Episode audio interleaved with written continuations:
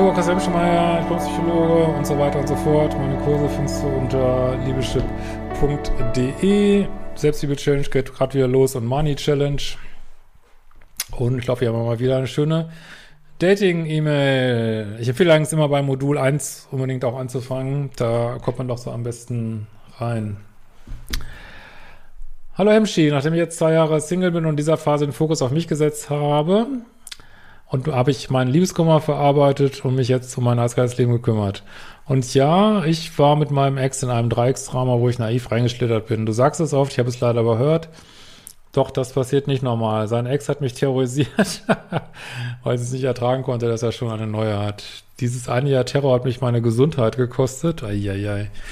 Unter anderem sechs Kilo abgenommen, es war die Hölle, musste meine Nummer wechseln und umziehen. Also Mädels, hört auf Hemschi, sobald es etwas Ungeklärtes mit der Ex gibt. Lauft. Ja.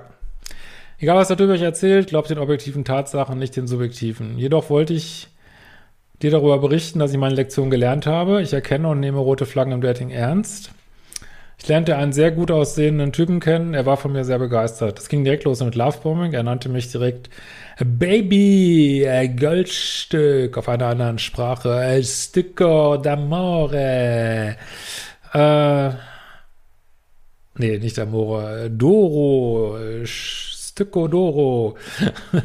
er schickte viele Emojis mit Herzchen und Küsschen. Es war direkt verdächtig. Ich erkannte es als Lovebombing. Zwei Tage nach unserem Kennenlernen kam ich schon zum Future Faking. Er sprach von Kindern und so weiter, ja.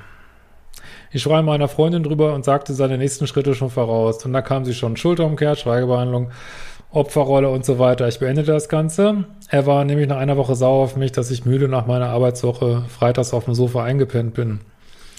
Ja, das geht natürlich gar nicht. Äh, daraufhin ignorierte er mich drei Tage. Hat wahrscheinlich gedacht, dass ich auf ihn zugehen werde, um zu fragen, was er hat, um dann, dass er, um dann, als er merkte, dass ich gar nicht reagiere, in die Opferrolle zu verfallen dass er wusste, dass ich spiele nur mit ihm, bla bla. Jedoch konnte er mich nicht manipulieren. Sehr gut.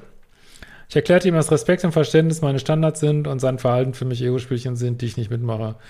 Ja, ist ein bisschen wahrscheinlich, als wenn du um Eichhörnchen die Relativitätstheorie erklärst, hier in dem Fall. Also, meine, wir Menschen sind alle gleich, aber jeder ist am anderen Punkt und oft wollen die Menschen das ja nicht hören, ne? Das ist so meine Erfahrung.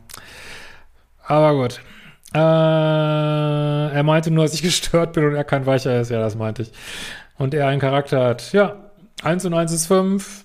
Alles klar. Ja, 1 und 1 ist 5. Steht in jedem Schulbuch. Wunderbar.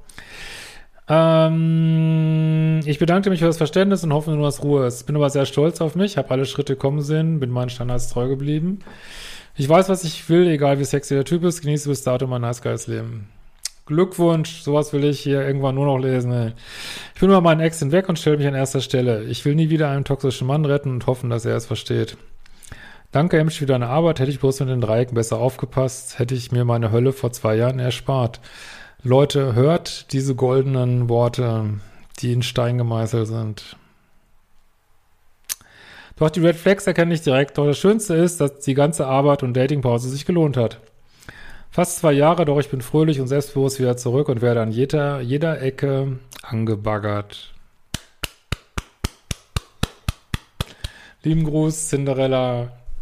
Fucking good job, kann ich nur sagen. Gute Arbeit, mach weiter so, dann kommt auch der Richtige, denke ich. Und ähm, bist du am super Ja, nehmt euch ein Beispiel dran. Keine fucking Dreiecke. Wir sehen uns bald wieder.